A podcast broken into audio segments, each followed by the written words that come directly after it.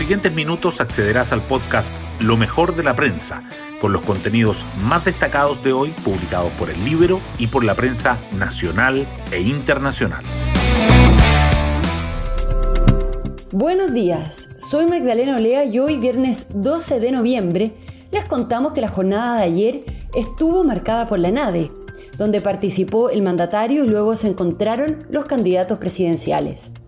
Lo que más me preocupa es el grave y acelerado deterioro de la calidad de la política y la actitud beligerante de algunos sectores, dijo el presidente Piñera en su discurso previo a la presentación de los aspirantes a la moneda.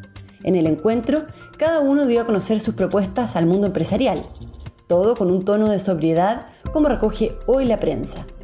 Y un pequeño oasis en la vertiginosa campaña a días de las elecciones. Otro bálsamo el triunfo de la Roja en Paraguay que nos mantiene con esperanzas para Qatar 2022.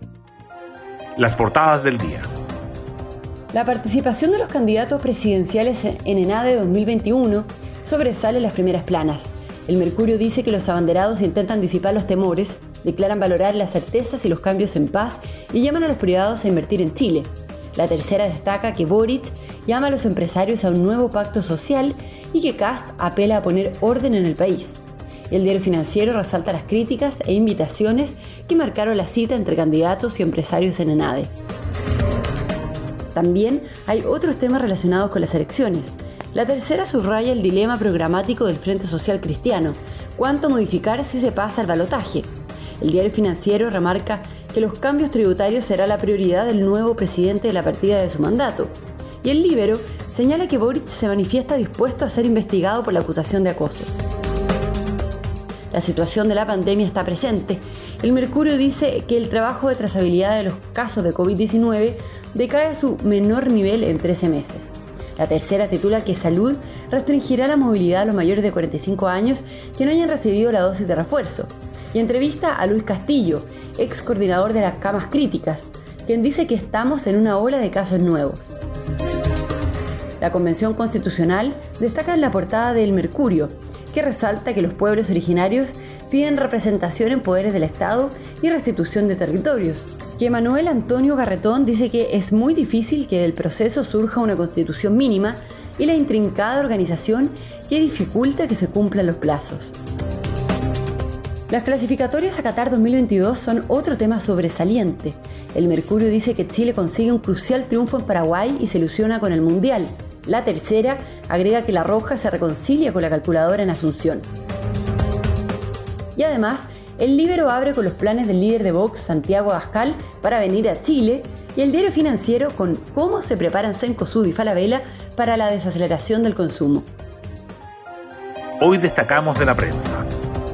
A 10 días de las elecciones y ante un público formado por unos 150 empresarios y dirigentes gremiales, cinco de los siete aspirantes a la moneda José Antonio Cast, Ana Proboste, Sebastián Sichel, Gabriel Boric y Marco Enrique Sominami expusieron sus principales propuestas en ENADE. Hubo mensajes de diálogo y cooperación público-privada. También se debatió sobre el legado de los últimos 30 años.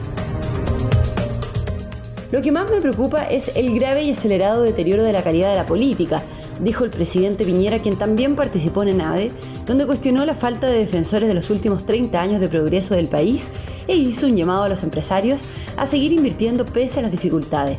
Me preocupa el afán de algunos por demoler y arrasar todo en nuestro pasado, sin saber cómo y con qué lo quieren reemplazar, admitió. Además, reveló un proyecto para exportar energía solar a Asia. La CPC presentó el compromiso empresarial con Chile, un acuerdo con cuatro ejes, integridad corporativa, desarrollo social, cambio climático y territorios, suscrito por 50 gremios. En tanto, Juan Sutil se refirió a la situación actual y recordó que cuando no hay reglas claras, los inversionistas pausan sus decisiones hasta tener certezas. Y el pase de movilidad se inhabilitará para los mayores de 45 años que no tengan la vacunación de refuerzo. A fines de octubre, el gobierno ya había comunicado una modificación en esa línea, esa vez para los mayores de 55 años, lo que ahora se amplió el ministro de Salud, Enrique París, dijo que así evitamos ingresos a la SUSI, evitamos muertes y evitamos contagios. Y nos vamos con el postre del día. La Roja derrota a Paraguay y se ilusiona con Qatar 2022. La selección ganó 1-0 en Asunción, consiguiendo su tercer triunfo seguido y el primero como visitante en estas eliminatorias. Chile suma 16 puntos y queda en el cuarto lugar, que permite la clasificación directa al Mundial en espera del partido de hoy entre Uruguay y Argentina. La mala noticia es que perdió a Rocco y Brereton para el juego del martes ante Ecuador en Santiago. Bueno, yo me despido, espero que tengan un muy buen fin de semana y nos volvemos a encontrar el lunes en un nuevo podcast, Lo mejor de la prensa.